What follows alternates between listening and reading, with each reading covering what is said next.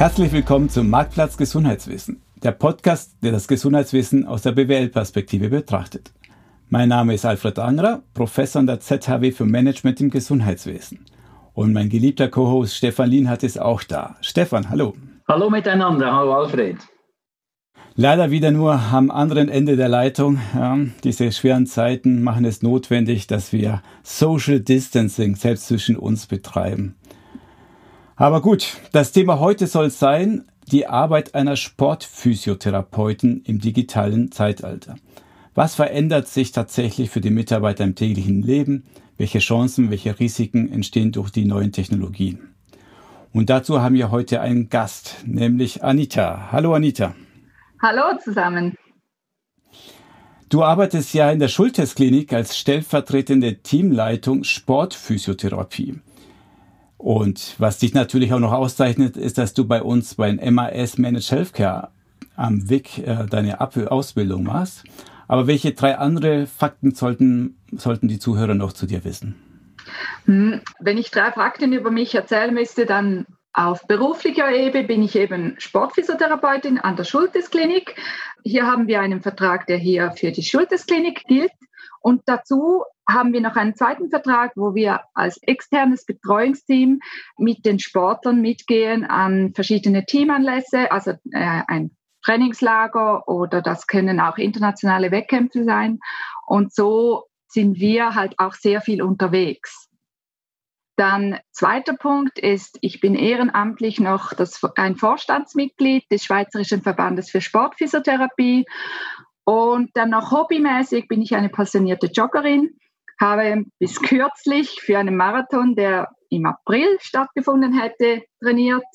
Und schon allein durch das Training und die Trainingsplanung habe ich sehr viele Berührungspunkte mit der Digitalisierung gehabt. Wunderbar, vielen Dank. Bevor es inhaltlich losgeht, erklär mir doch mal als Laien, was genau macht eine Sportphysiotherapeutin im Unterschied zu einer Physiotherapeutin? Also erst einmal, wir hier an der Klinik, wir arbeiten nur im ambulanten Bereich. Dazu, wie jeder andere Physio, im Halbstundentakt, teilweise auch im Stundentakt. Wir gehen vor allem nach der Trainingslehre, also das heißt, ähm, wir versuchen die verschiedenen Sportarten, mit denen wir in Berührung kommen, zu analysieren, brechen diese komplexen Bewegungen auseinander und versuchen dann mit unseren Athleten die, äh, ihre Fähigkeiten wieder zu erarbeiten. Dazu, ich finde das auch sehr spannend an unserem Beruf. Wir werden, wir, wir kommen in Bewegung äh, oder in Berührung mit ähm, Athleten, die wir vielleicht, dessen Sportart wir, wir gar nicht kennen. Also es kann sein, dass wir das mal gehört haben, aber eigentlich keine Ahnung haben, was sie genau machen. Dazu dient dann uns sehr oft YouTube. Also wir gehen in den Computer rein und schauen mal, was macht eigentlich dieser Sportler genau. Wir schauen uns die Bewegungen an und versuchen so das Ganze zu optimieren und so unsere Therapie individuell auf den Athleten abzugleichen. Also, und das muss man halt auch noch wissen. Also, wir trainieren auch Sportler, die vielleicht vom Niveau her gar nicht mehr unserem Niveau entsprechen. Das heißt, ich kann die Übung nicht vorzeigen. Also ich kann sie nicht, weil ich weiß nicht, aber ich springe jetzt nicht einfach so mal auf eine Schweden, auf einen Schwedenkasten hoch. Ähm, da glaube ich, ist eher das Format über eine Cremeschnitte hinausspringen mein Ding. Aber ja, und das sind halt Dinge, die man, die ich auch interessant an unserem Beruf finde, dass, dass es, dass zum Beispiel eine Balletttänzerin, die hat eine Beweglichkeit, die ich nie erreichen werde. Also wenn jetzt der Zuhörer sich auch einmal selber versucht, die Fußspitze einfach mal vertikal auf den Boden zu stellen und dann in dieser Position das Knie durchzustrecken, das geht gar nicht. Also ich kann das nicht, aber für eine Balletttänzerin ist das einfach unzureichend, wenn sie es nicht kann. Und darum nutzen wir sehr oft das Internet, um einfach auch zu schauen, ja, was sind das für Bewegungen, die, die die Athleten wieder machen müssen, die die wieder erreichen müssen. Und darum ist das sicher ein großer Teil, der unsere Arbeit betrifft. Ja. Und du hast schon selber gesagt, du arbeitest ja mit Spitzensportler zusammen und ich muss leider diese Frage stellen. Wahrscheinlich darfst du keine Namen nennen, aber hattest du denn schon ganz große Namen und Personen, wichtige Sportler bei dir in der Therapie? Also man muss es einfach mal realistisch sehen. Wir haben nicht nur 100% Profisportler, die ihr Geld damit verdienen, unter uns. Also da zählen, natürlich haben wir sie, aber wir haben natürlich auch Leistungssportler, das heißt, die arbeiten 100% und nebenher machen die halt 10 bis 15 Stunden Training und kommen dann zu uns wegen Beschwerden. Das kann aber auch sein, dass es ein ganz normaler Jogger, der dreimal wöchentlich seine zehn Kilometer läuft und Achillessehne-Probleme hat, zu uns kommt, weil er das einfach nicht mehr machen kann. Das heißt, das klare Ziel von unserem Patienten ist Back to Sport und nicht Back to Aktivitäten, die man im täglichen Leben hat. Genau. Jetzt hast du äh, schön vermieden, echte Namen zu nennen, aber verrat mir wenigstens, ob du eine Liste hast mit vielen oder ein Büchlein mit vielen Unterschriften, vielen Autogrammen von berühmten Menschen? Also wir haben auch bei uns in der Klinik eine Wand mit ganz vielen Unterschriften, die wir von Spitzensportlern bekommen haben, die sich bedankt haben für unsere Arbeit.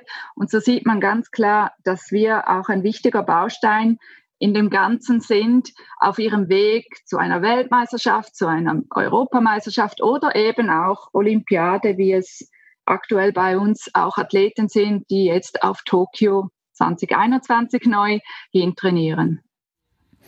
Ja, du hast es schon gerade genannt. Wir leben ja in sehr speziellen Zeiten. Wir nehmen das Ganze hier Ende März auf. Olympia ist abgesagt. Und erzähl doch, bevor wir inhaltlich noch in Digitalisierung einsteigen, zum Thema Physiotherapeutin zu Zeiten von Coronavirus. Wie muss man sich denn das vorstellen? Das ist eine ganz neue Situation, die ich ähm, nicht gedacht habe, also ehrlich nicht gedacht habe, dass das so funktionieren würde äh, in unserem Beruf, weil ich war immer der Auffassung, dass wir physisch am Patient, mit dem Patient etwas arbeiten, dass, dass wir auch so quasi gebraucht werden in Natura. Und Jetzt sind wir seit anderthalb Wochen daran, dass wir mit dem Online-Tool PhysiTrack arbeiten. Das hat uns die Klinik sehr schnell ermöglicht, dass wir ein Heimprogramm erstellen und so individuell Übungen für die Patienten zusammenstellen, die sie dann zu Hause über eine App oder über den Computer ausführen können. Dort wird ähm, die Übung online erklärt über ein Video und Sie können uns Nachrichten schreiben, wenn irgendwie eine Übung zum Beispiel schmerzt oder nicht gut geht oder Sie irgendwie Mühe haben.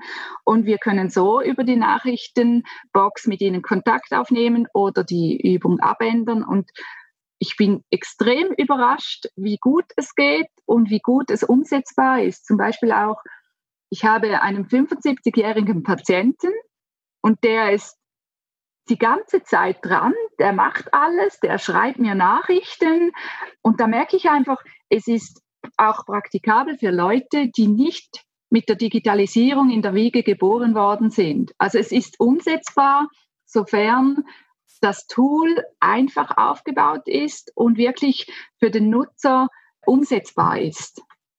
Das ist eigentlich das, was wir immer proklamieren, auch bei der ganzen Digitalisierung. Dieses kommt weg von diesem die Jungen machen es und die Alten nicht. Also es zeigt, das ist ein super Beispiel. Es geht nicht um Alter, es geht um Interesse um, um, um, und weniger um, um auch Affinität. Und auch Ältere können das, können das sein und nutzen und, und eben schnell begeistert sein davon, oder?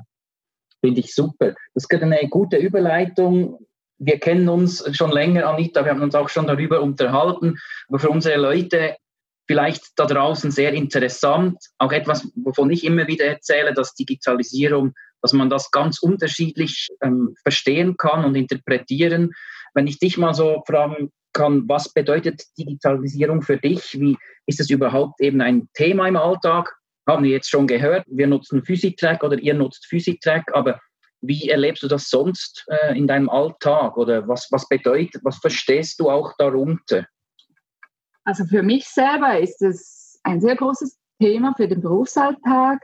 Das hat angefangen, früher hatten wir nur so kleine Gadgets die wir in der Therapie eingesetzt haben. Heutzutage muss ich sagen, ist das überhaupt nicht mehr wegzudenken. Also jetzt seit gut bald zwei Jahren sind wir digital unterwegs, dass wir alle unsere Dokumentationen und Befunde nur noch digital aufschreiben. Und wenn ich mir das mal auf früher zurückdenke, wenn ich jetzt einen Patienten von einer Kollegin übernommen habe, da musste ich zuerst den Ordner von ihr suchen, da musste ich mich durchblättern durch die Akten, ich musste die Handschrift entziffern. Und das ist schon extrem viel einfacher, dass, dass ich einfach alles an einem Ort habe und so einfach sortiert und einfach alle, alle die Informationen, die ich brauche und benötige, die, ich, die, die habe ich einfach alle an einem Platz. Und auch heutzutage haben wir viel mehr Gadgets, die wir in der Therapie integrieren können. Aber auch hier ist immer noch die Gefahr, dass man halt zu viele hat, dass man eigentlich nur noch an diesen Gadgets arbeitet, weil das ist wieder ein Zeitfresser. Also das heißt, wir haben trotzdem, wie ich am Anfang gesagt habe, nur einen Halbstundentakt. Wenn ich jetzt hier noch fünf Minuten brauche, um etwas zu installieren oder hinaufzufahren, dann ist das wertvolle Zeit für unsere Patienten, die verloren geht. Ähm, vielleicht nur kurz, wenn du sagst Gadgets, sprichst du da von wirklich Geräten oder äh, jetzt im Digital Health Umfeld, Umfeld würden wir von Wearables sprechen, irgendwelche Sensoren oder was, was sind Gadgets, vielleicht auch für den Zuhörer? Gadgets, äh, wenn ich hier jetzt von Gadgets rede, dann kommt mir vielleicht so ein Fitlight in den Sinn. Das sind so Lichtkegel, die aufblinken. Da muss der Athlet dorthin rennen, sie berühren und sobald er sie berührt hat, leuchtet ein anderes auf. Das heißt, wir können so perfekt Stop-and-Go-Bewegungen simulieren, bevor wir halt wirklich dem Athleten sagen, okay, Green Light für Back to Sport oder Back to Training. Und das sind halt Dinge, die kann man immer noch. Also wenn es, wenn dieses Gadget jetzt ausfällt oder einen Defekt hat, ich kann das anders lösen. Aber ich merke einfach, wenn ich es mal anders löse, habe ich auch schon machen müssen. Die Motivation des Athleten ist immer irgendwie weniger. Also er sprintet nicht so schnell dorthin, er will, er gibt nicht alles, um möglichst schnell da, da durchzukommen. Es ist schon ein Tool, dass halt durch das, dass es auch zum Beispiel die Zeit aufnimmt, wie lange man dafür hat oder so, das gibt einem einfach ein Feedback. Und ich finde es sehr wichtig, dass, dass man den Patienten auch, auch aufzeigen kann, du wirst besser oder du bist dort noch schlecht, du musst dort noch besser werden, damit es reicht. Und darum bin ich sehr, äh, bin ich sehr offen für Gadgets, die auch aufzeigen, ob man Werte verbessern kann, ob die Werte sich verbessert haben, damit man wirklich einen Fortschritt dokumentieren kann. Wenn ich da nachhaken kann, wir haben bei einem der letzten äh, Podcasts haben wir das Thema gehabt, wie Digitalisierung auch äh, Berufsbilder verändert und haben dort auch über die Ausbildung diskutiert, dass das dort viel mehr ja, Thema sein müsste. Schon wenn du das vergleichst, wie das ich weiß nicht, ob du was dazu sagen kannst. Wie war das früher? Weißt du, ist heute Digitalisierung ein Thema? Gibt es irgendwie für Physios auch schon Statistiklektionen oder IT-Schulungen speziell? Also vielleicht im Vorhinein, ich habe vor über 13 Jahren meine Ausbildung aus, abgeschlossen. Da weiß ich, dass es, dass es wirklich noch gar keine digitalen Vorlesungen gab. Ich mag mich erinnern, wir hatten ein kleines Räumchen von drei bis vier Computern mit so riesigen Desktops. Und da habe ich immer vor dem Studium, habe ich immer meine E-Mails gecheckt und das war's. Also mehr Berührung mit Computer hatte ich nicht. Statistik hatten wir auch keine. Und ich denke auch, meine unzähligen Ordner und Bücher sprechen für sich, dass alles in Papierform stattgefunden hat. Und wie es heute läuft, da musste ich einen ähm, aktuellen Patienten von uns fragen, der ist, ähm, der ist gerade in der Ausbildung zum Physiotherapeuten und er hat mir dann berichtet, dass sie aktuell noch keinen digitalen Unterricht haben, aber aus der aktuellen Situation heraus haben sie schon einzelne Vorlesungen, die nun digital geschaltet werden. Dann die Statistik, die wir auch nicht hatten, hatten äh, haben sie zwei Stunden pro Woche. Das ist natürlich sehr wichtig für, nachher die Bachelorarbeit, dass sie diese anwenden können. Und zum Beispiel haben Sie gerade nächste Woche eine schriftliche Prüfung oder hätten Sie eine schriftliche Prüfung, die wird jetzt auch elektronisch ausgeführt. Also ich denke, da ist noch eine Geburtsstunde vorhanden, aber Sie sind jetzt einfach genötigt, gerade jetzt umzuschalten und vieles auf digital zu unterrichten. Aber ich denke vor allem, der digitale Unterricht kann nur dort stattfinden, wo nicht Hands-on-Praktiken vollzogen werden. Das ist ja ein schönes Beispiel dafür, wie auf einmal der Druck dafür sorgt, dass wir uns verändern müssen. Also ich spreche für meine Kollegen, Kollegen, die hier im Masterkurs bei uns innerhalb einer Woche praktisch auf Online-Unterricht umschalten mussten. Ja, manchmal braucht man so einen Tritt, einen externen Dritten hinter, damit die Digitalisierung vorangeht. Und wie du anfangs erzählt hast, ja, ja, geht es uns in der Weiterbildung und euch in der Klinik ja genauso. Wenn ich vielleicht mal noch ein bisschen so das Bild aufmachen kann. Ich meine, bisher haben ja viel über Chancen und Gefahren gesprochen, also noch viel über Chancen gesprochen, noch gar nicht über Gefahren. Kannst du vielleicht mal so auf dieser oberen Ebene erzählen, was geht dir durch den Kopf, wenn du Chancen und Gefahren hörst von Digitalisierung bei der Physiotherapie? Ja, also die Chancen sehe ich ganz klar. Also ich muss sagen, die Digitalisierung feiere ich total. Also ich bin absolut gerne mit dem Computer unterwegs, weil es erleichtert mir sehr die Arbeit. Was aber auch schön ist, es bringt die verschiedenen Ressourcen jetzt gerade in einer Klinik enger zusammen. Also ich habe, ich entnehme aus dem, aus den Dokumenten mehr Informationen. Vielleicht Informationen, die der Patient mir nicht sagt, aber dem Arzt erzählt hat.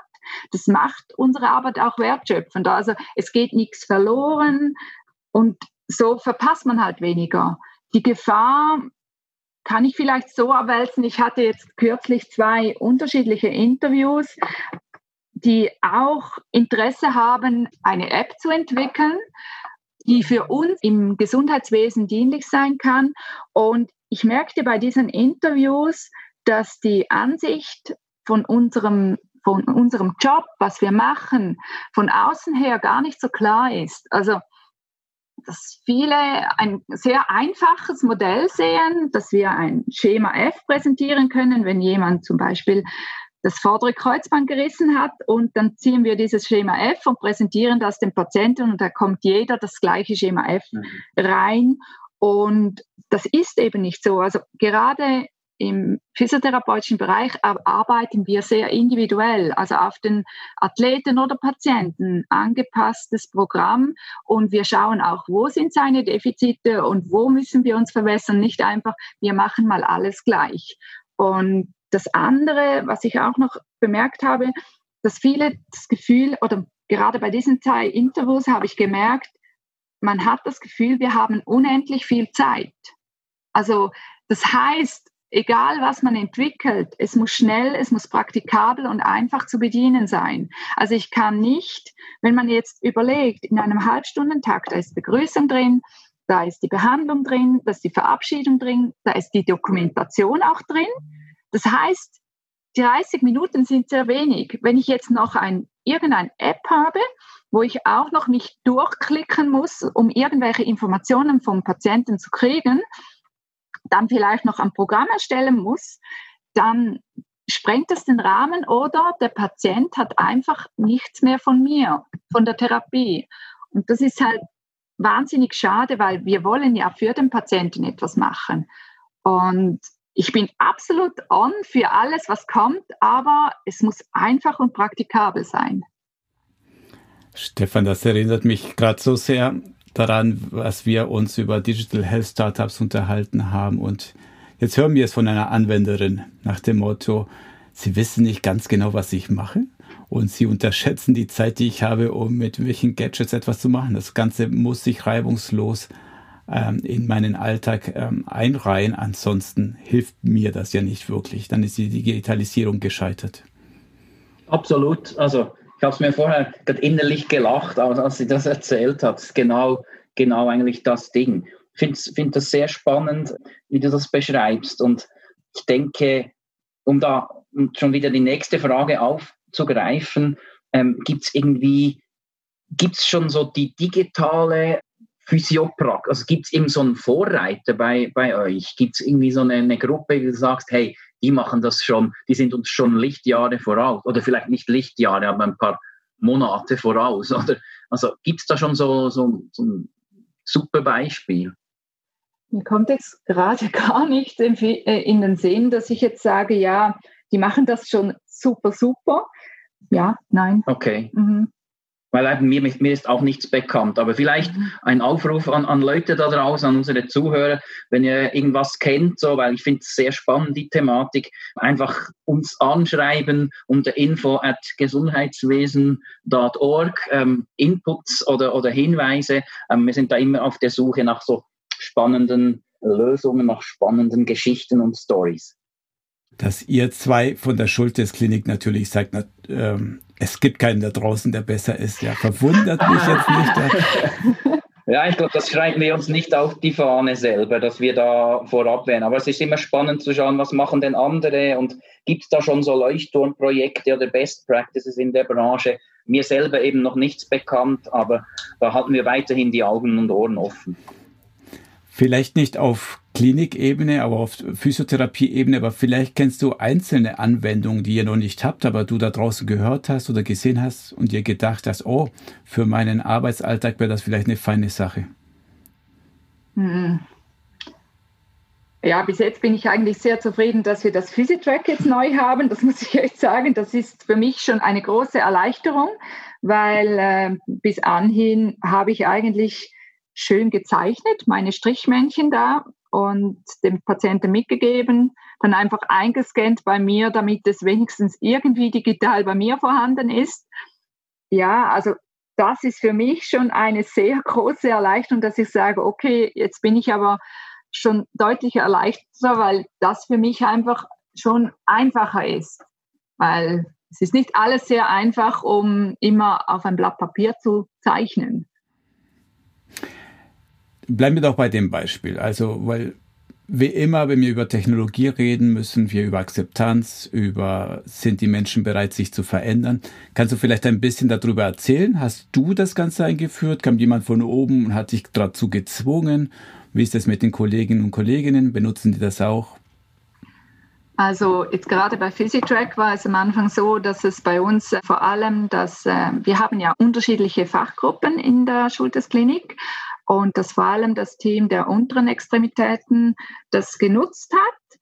Und ich wusste davon, aber ich habe mich bis anhin, habe ich immer gedacht, ja, ich zeichne mal weiter.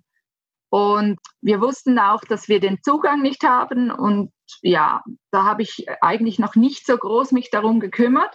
Dann war aber dann wirklich das die jetzige Situation eingetreten, so dass ich mit Stefan Kontakt aufgenommen habe und gefragt habe, hey, kann man nicht das irgendwie uns auch ermöglichen, weil dass wir kommen, wir werden irgendwann nicht mehr behandeln. Und das kam schneller als gedacht. Und da bin ich auch Stefan sehr froh. Das war innerhalb von ein, ein glaube fünf Minuten oder so hatte ich die Lizenz und konnte dann wirklich äh, mit dem beginnen. Und jetzt mittlerweile hat unser ganzes Team diese Lizenz und wir sind alle richtig groß mit dem am Arbeiten. Und ich muss echt sagen, ich möchte nicht mehr ohne. Also ich werde es auch nutzen, wenn das, die ganze Situation sich beruhigt hat und wieder Ruhe eingekehrt ist in den Alltag. Also das wird für mich ein Tool bleiben, das ich nutzen werde. Ich äh, kann das vielleicht noch etwas äh, erläutern, wie das auch, wie jetzt, wie ich es erlebe. Wir, wir hatten vor einem Jahr einen Pilot gemacht, wie Anita sagt, mit, der, mit einer Abteilung. Die, da kam Feedback, was, was noch an Funktionalitäten fehlt. Das habe ich mir notiert, äh, habe mit Physitrack direkt gesprochen. Das ist dann so die übliche Weiterentwicklung.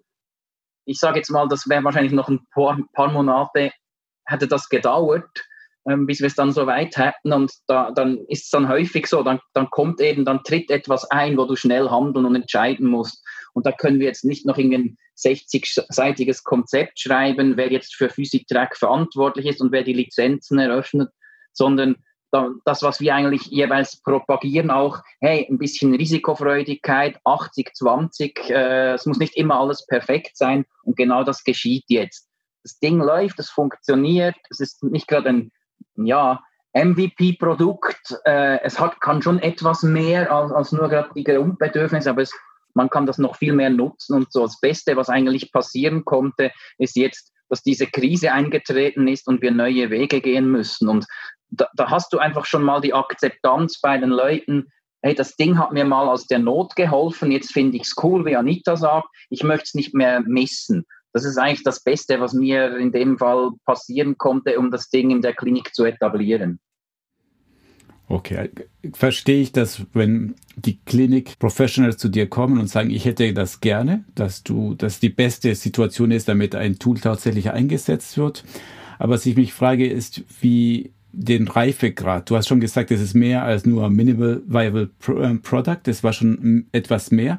Aber hatten die schon große Referenzen? Konnten die sagen, die folgenden Kliniken ABC setzen es ein? Oder war es ein Spiel, ein Wagnis zu sagen, ups, bei uns? Na gut, dann testen wir das bei uns auch. Ja, ich, ich weiß nicht, wie die Situation gewesen wäre, wenn das so ein No-Name wäre. Ähm, ohne jetzt da Werbung für sie zu machen, das ist, die sind weltweit tätig, die haben zig Spitäler, äh, die damit arbeiten, auch, auch andere hier in der Schweiz, orthopädisch orientierte Kliniken nutzen das.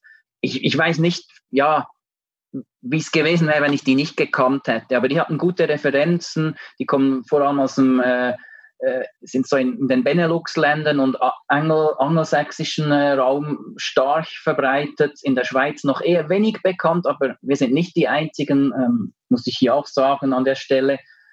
Es war einfach auch, also es war auch von ihrer Seite relativ einfach, um dort Kapazitäten hochzufahren. Äh, innerhalb von, von eben zwei Wochen sind jetzt von, sind wir gewachsen von 15 auf irgendwie über 60 Physiotherapeuten, Tendenz stark steigend, sogar Ärzte haben sich gemolden.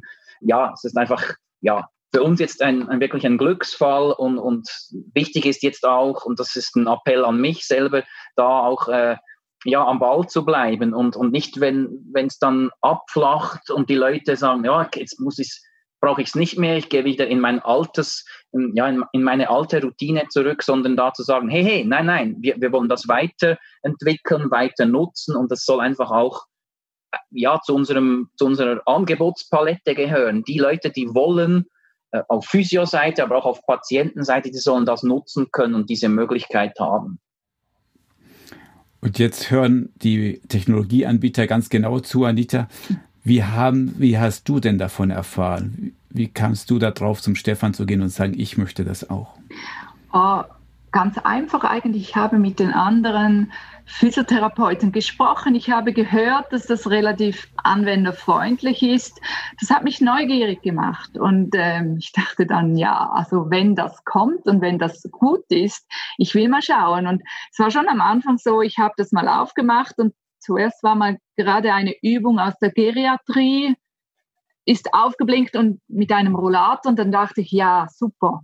Also Sportphysiotherapie ist es nicht. Dann ist aber schon, was ich was ich einfach, was mich erstaunt, ist die Übungsvielfalt. Also da kann man einfache Dinge für Patienten, sagen wir, die nur den täglichen Alltag bewältigen müssen. Man kann solche Übungen instruieren oder es hat auch Übungen für irgendwie Sprünge mit schweren Gewichten. Also es hat wirklich alles. Und ich finde das so schön. Also man kann jeden Patienten abholen. Und das hat, das hat mich selber begeistert. Und das habe ich aber erst beim selber ausprobieren gemerkt. Ich habe nur gehört, dass es einfach super ist. Vielleicht noch anzumerken, wir haben keine Schulung gemacht. Wir hatten keine Zeit in der aktuellen Situation, sondern hier hast du dein Login, schau es mal an. Und das kannst du nicht mit allen Leuten machen, aber ich erlebe die Physiotherapeuten halt schon als offen, die meisten davon, die ich kenne, als sehr offen und ja, wir probieren es mal aus. Kann ja nicht irgendwie, ja, die Klinik in Flammen aufgehen, wenn ich dann ähm, irgendwas klicke, sondern ja, man muss den Leuten mal geben und die finden sich dann mittlerweile schon zurecht, wenn eben die, die Usability auch gegeben ist. Das ist eben auch das A und O bei so Lösungen. Also ich muss auch sagen, gerade dieses Programm ist so selbstsprechend. Man klickt sich durch und denkt, ah, das gibt es auch. Also es ist so einfach und was ich auch noch schön finde, man kann Programme abspeichern und ich sehe dann von meinen Arbeitskollegen, was sie abgespeichert haben und das eröffnet mir wieder Ideen, wo ich sage, aha, der macht das mit den, mit den Problempatienten, zum Beispiel bei einem Knie oder so, oder der macht das bei einem, äh, bei einer Verletzung, wenn man den hinteren Oberschenkel verletzt hat. Und das sind für mich auch wieder, für mich eine Erweiterung von meinen, von meinen Ideen.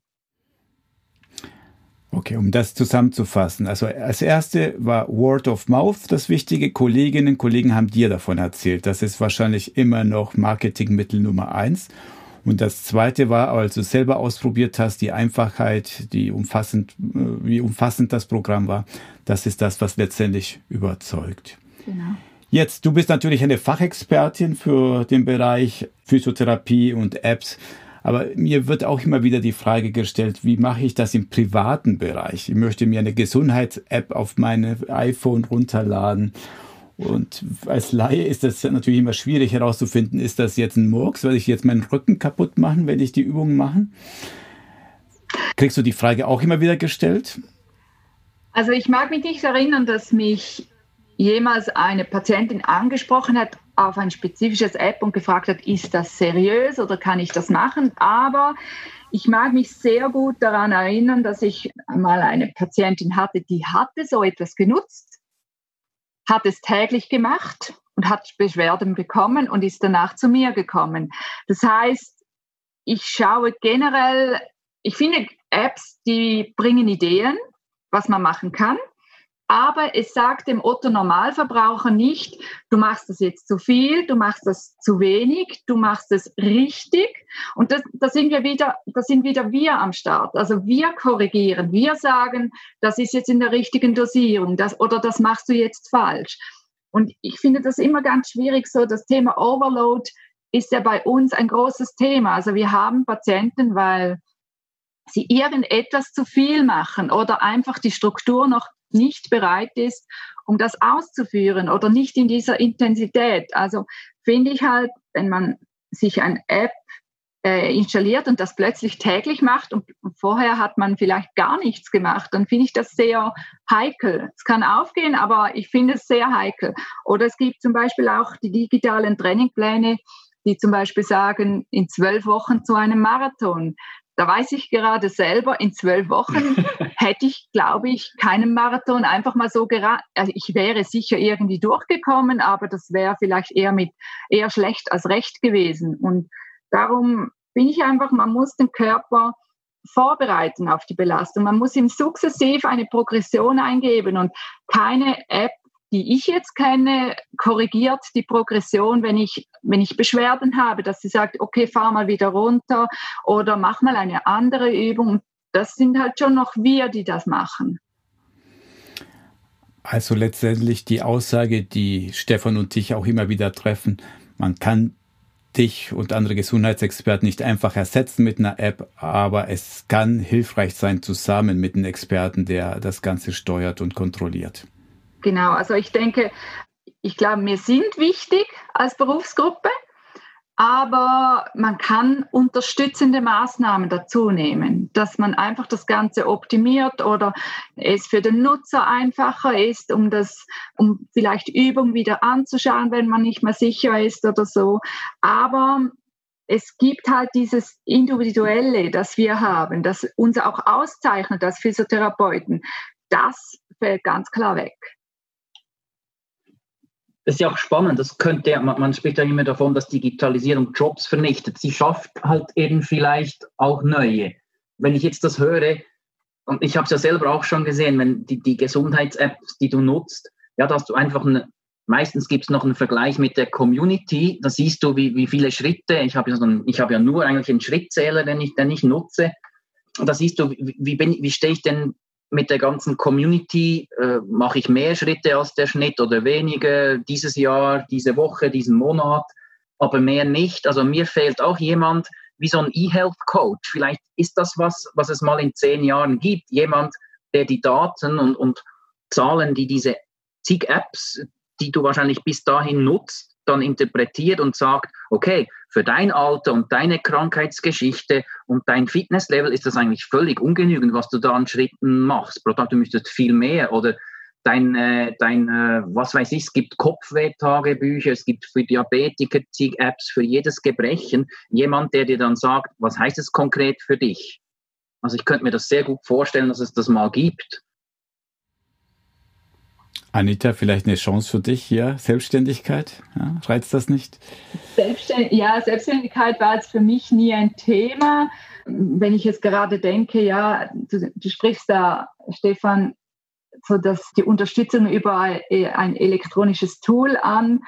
Ähm, also ich, ich weiß, mich hat jemand kürzlich angesprochen, hat dann gesagt, wie äh, könntest du dir vorstellen, die Therapie über diese visuellen Brillen fortzuführen und dein Patient ist zum Beispiel 100 Kilometer entfernt? Dann habe ich zuerst geschluckt und dachte, nee. Aber dann habe ich mir so überlegt, ja gut, er sieht mich ich kann es ihm vorzeigen. Aber ich denke trotzdem, es ist schwierig, wenn ich jetzt sage, ich will jetzt einfach zum Beispiel eine einbeinige Kniebeuge machen. Da habe ich schon viele verschiedene Varianten gesehen, die eher schlecht als recht waren. Das heißt, ich kann mich jetzt A, an dieser, mit dieser visuellen Brille x-mal die Übung vorzeigen oder es x-mal erklären.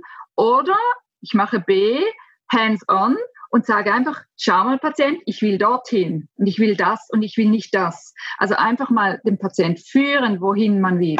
Und ich glaube, so Aufwand, Ertrag ist dann das wieder eher das, was ich bevorzuge, weil ich dann das Gefühl habe, das bringt mir mehr, dass ich einfach wirklich am Patient bin, am Mann bin ich verstehe alles, was du sagst im Bereich Technik. Also, dass eine App dich nicht einfach so ersetzen kann, weil die mich irgendwie nicht korrigieren kann, Feedback geben kann und sagen, oh, du machst das hier zu stark, zu schwach, äh, was auch immer.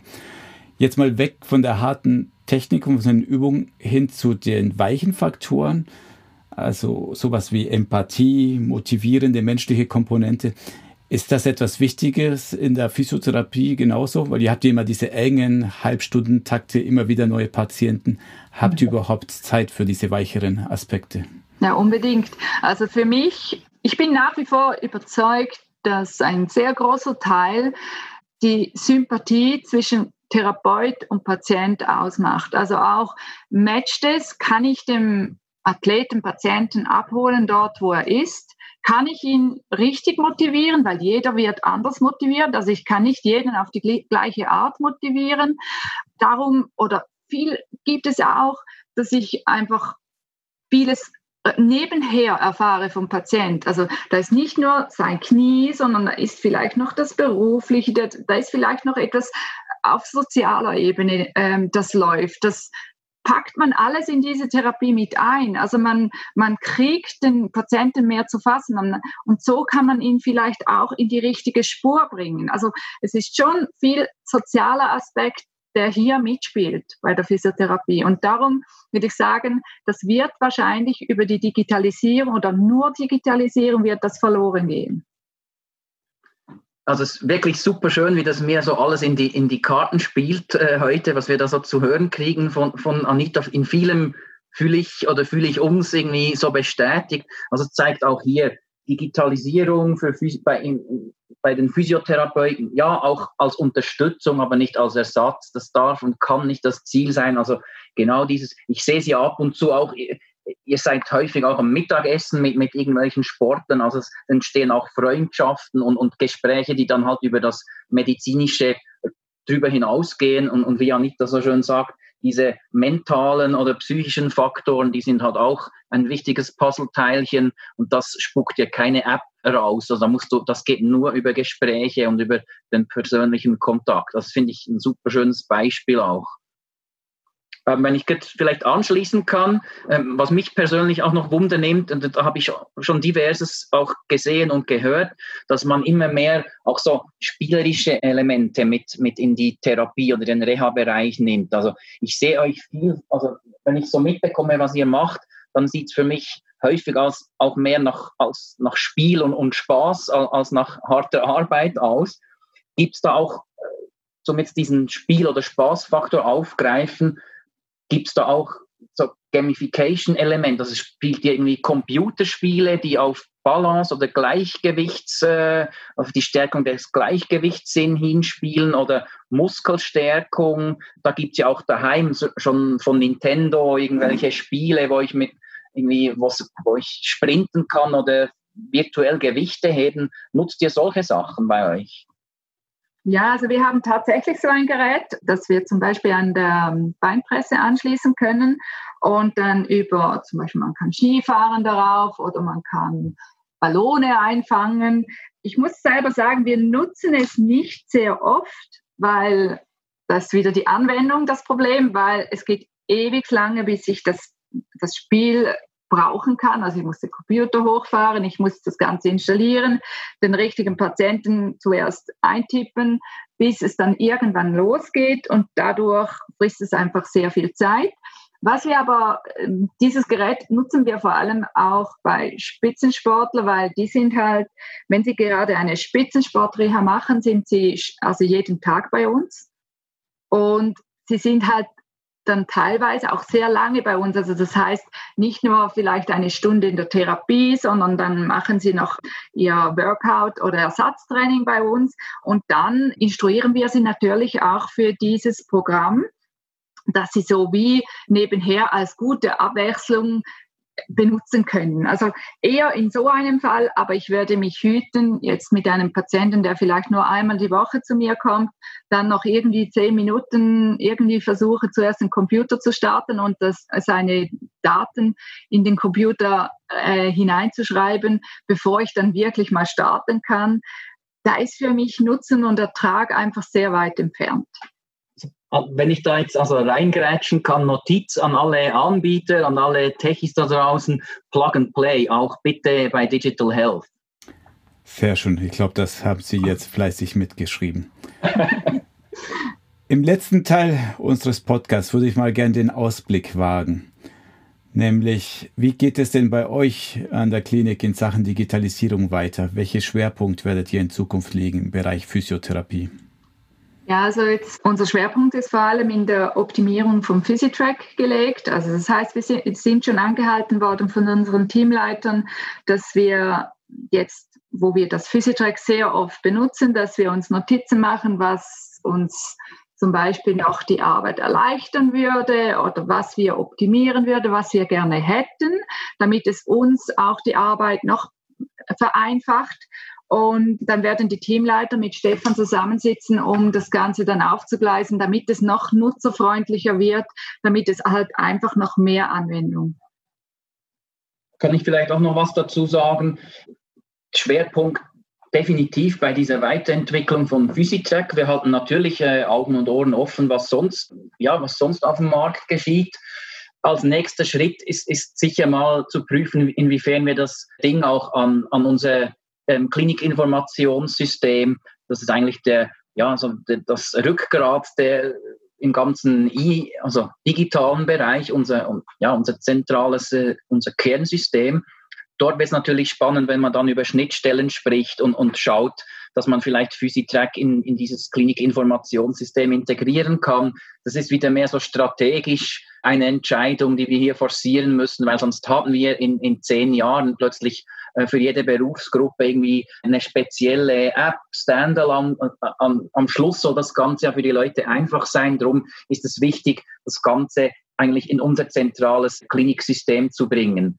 Und etwas weit, ja, wo, wo sicher nicht nur wir dran sind, sondern das ist jetzt auch im Zusammenhang mit dieser für, ja, vermehrten Nutzung von Physitrack äh, poppt das Thema auf, ist natürlich, wie kann ich denn die Zeit verrechnen? Weil das, was Anita jetzt macht, ist gratis. Sie kann das nicht verrechnen wie ein Arzt, der beispielsweise Telemedizin macht und ja, äh, da gibt es offizielle Positionen für die Physi Physiotherapeuten leider noch nicht. Und da muss ich jetzt sagen, da gibt es für mich keinen Unterschied zwischen Arzt und Physio.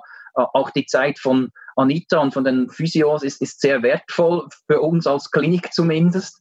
Ähm, also da werden wir in die Richtung sicher mal einen Vorstoß wagen und sagen, hey, was ist denn mit der Zeit? Das ist, das, ja, es, Gratis-Service aktuell am Patienten, das machen wir sehr gerne, äh, temporär, aber nicht auf lange Frist. Also das ist sicher ein wichtiges Thema, diese ganze ja, wie, wie kriegen wir eine, eine Tarmet-Position für, für diese Zeit? Jetzt haben wir diesen einen speziellen Anbieter so sehr gelobt. Ohne Geld dafür zu bezahlen, vielleicht könnt ihr es darüber finanzieren. So viel Werbung, wie wir jetzt für die gemacht haben. Du hast jetzt schon vorhin geantwortet, nämlich man braucht euch in zehn Jahren noch. Also ihr werdet nicht durch einen Roboter ersetzt. Aber vielleicht gibt es doch Bereiche, wo du sagen kannst, ja, das sollte vielleicht die Maschine, Automatismus, wie auch immer gestalten, damit ich entlastet werde. Ja, es ist ja schon so, dass wir bereits Testungen machen, die Geräte ausführen, die wir einfach, wir sind am Mann, also wir bedienen diese Geräte, aber dass nur noch irgendein Roboter das ausführt und wir eigentlich außen vor gelassen werden, kann ich mir nicht vorstellen. Es ist, ja, vielleicht bin ich jetzt so, dass ich wie im Fall Kodak so wie die Kunden, die gesagt haben, ja, okay, digitale Bilder, das brauchen wir nicht. Und in 20 bis 30 Jahren sagen die Physiotherapeut-Studenten zu uns, was, ihr habt die Patienten angefasst oder so. Also das ist irgendwie, vielleicht bin ich da wirklich noch völlig blauäugig und sehe da das Potenzial nicht. Aber ich kann mir beim besten Willen nicht vorstellen, dass es komplett ersetzt wird. Aber wie klar, also wir haben sehr viele Dinge, die wir schon durch Maschinerien haben für die Testung. Und da bin ich sehr froh darum, weil dann haben wir wirklich auch Werte, die wir schwarz auf weiß den äh, Athleten, Patienten präsentieren können und können sagen, schau, da bist du schlecht, da musst du besser werden und bei der nächsten Testung will ich bessere Werte oder es nutzt auch für uns als Tool, dass wir sagen, okay, jetzt haben wir grünes Licht, ich kann Back to Training oder Back to Sport kann ich geben, du darfst jetzt wieder auf das Feld gehen. Genau. Ja, jetzt mal noch äh, mein, in meinem eigenen Interesse, ähm, vielleicht auch so ein Aufruf ähm, an dich und, und mal so einen Puls fühlen, wo wünschst du dir eigentlich mehr Digitalisierung? Also jetzt vielleicht mal generell, aber auch, auch äh, in der Klinik? Also es gibt es sie schon, also die Spracherkennung. Ich hätte die wahnsinnig gerne bei den Dokumentationen. Also es ist schon so, dass das halt, ich bin schnell im Schreiben, aber es wäre halt noch viel schneller, wenn ich das einfach irgendwo reinreden könnte und das wird notiert, ob es ein Befund ist, ob es nur eine Dokumentation ist. Es macht einfach vieles einfacher und ich merke jetzt auch, jeder Physiotherapeut, auch ich, hat seine Abkürzungen, um schneller zu schreiben. Das heißt aber auch für uns, wenn ich jetzt einen, einen Patienten von einem Kollegen übernehme, dann stehe ich vielleicht vor einem Berg von Hieroglyphen, die nicht regelkonform abgekürzt sind, so wie wir sie kennen. Also ich mache zum Beispiel den One-Leg-Squat, also den einbeinige Kniebeuge, schreibe ich einfach OLS. Ich glaube nicht, dass alle Kollegen von mir wissen, was ein OLS ist. Ich weiß es. Aber das ist einfach für mich, ich schreibe doch nicht jedes Mal dieses Wort hin. Und das wäre halt einfacher für uns in der Notation, dass wir einfach relativ schnell weiterfahren können und das auch bei Befund, dass wir das nicht alles nochmals aufschreiben müssen. Also OLS weiß ich ja, was das heißt. Das sage ich, das hast du ja, Alfred. Das ist der Oben Oberlippenschnauz. Gott sei Dank ist das hier Podcast, da muss ich das nicht kommentieren. Anita, die Tradition bei uns ist eine steile These zum Schluss. Welche steile These möchtest du uns mit auf den Weg geben? Also ich bin überzeugt, dass die Digitalisierung schon in den nächsten fünf Jahren große Fortschritte im Gesundheitswesen und gerade in unserem Beruf bringen wird. Es ist einfach nicht mehr wegzudenken, was ich einfach sehr gerne hätte, weil jetzt sehr viele äh, Hersteller, innovative Hersteller Tools herausbringen, wäre ich einfach sehr froh, dass sie nicht nur uns befragen, wie wir das gerne hätten oder so, sondern die Hersteller sollen uns in die Projekte mit einbeziehen, dass wir wirklich am Mann sind, dass wir wirklich sagen können, ist das nutzerfreundlich, ist das umsetzbar oder ist man da überhaupt nicht in der richtigen Richtung unterwegs, weil ich denke, nur so hat ein Tool ein, eine Chance auf dem Markt. So kann es überhaupt mal anwenderfreundlich werden. Anita, Stefan, ich danke euch für das Gespräch. Danke dir. Vielen Dank, Alfred, und auf Wiederhören. Das war unsere Folge vom Marktplatz Gesundheitswesen. Kommentare, Lob und Kritik bitte an info@gesundheitswesen.talk. Vielen Dank fürs Zuhören und bis zum nächsten Mal.